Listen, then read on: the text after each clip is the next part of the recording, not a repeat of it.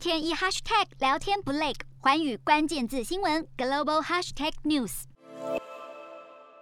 英国对内情报机构军情五处发布警示，指出以克里斯汀李之名游走英国政治圈的律师李珍居与中国统战部秘密合作。李珍居企图借由与具声望地位或野心勃勃的跨党派议员建立连结，以秘密干预英国政治。中国统战部也试图与具影响力的人物培养关系，以确保英国的政治形势对中国有利。调查结果显示，李占居涉入对政党议员争取成为议员以及谋求一官半职人士的资助行为，资金来源包含身处在中国与香港的非英国籍人士。军情五处警告，任何李珍居曾经接触的人士都需要对他与中国的关联提高警觉。目前，英国内政部尚未对是否将李珍居驱逐出境表态。另外，丹麦安全情报处同样发布报告，警告外国在丹麦境内刺探情报的威胁升高。这些活动包含谍报、影响力作战、骚扰、试图非法取得产品技术和知识，以及在一些特殊案例当中直接试图暗杀。报告指出，中国、俄罗斯、伊朗等等国家的情治单位尝试接触丹。丹麦的学生、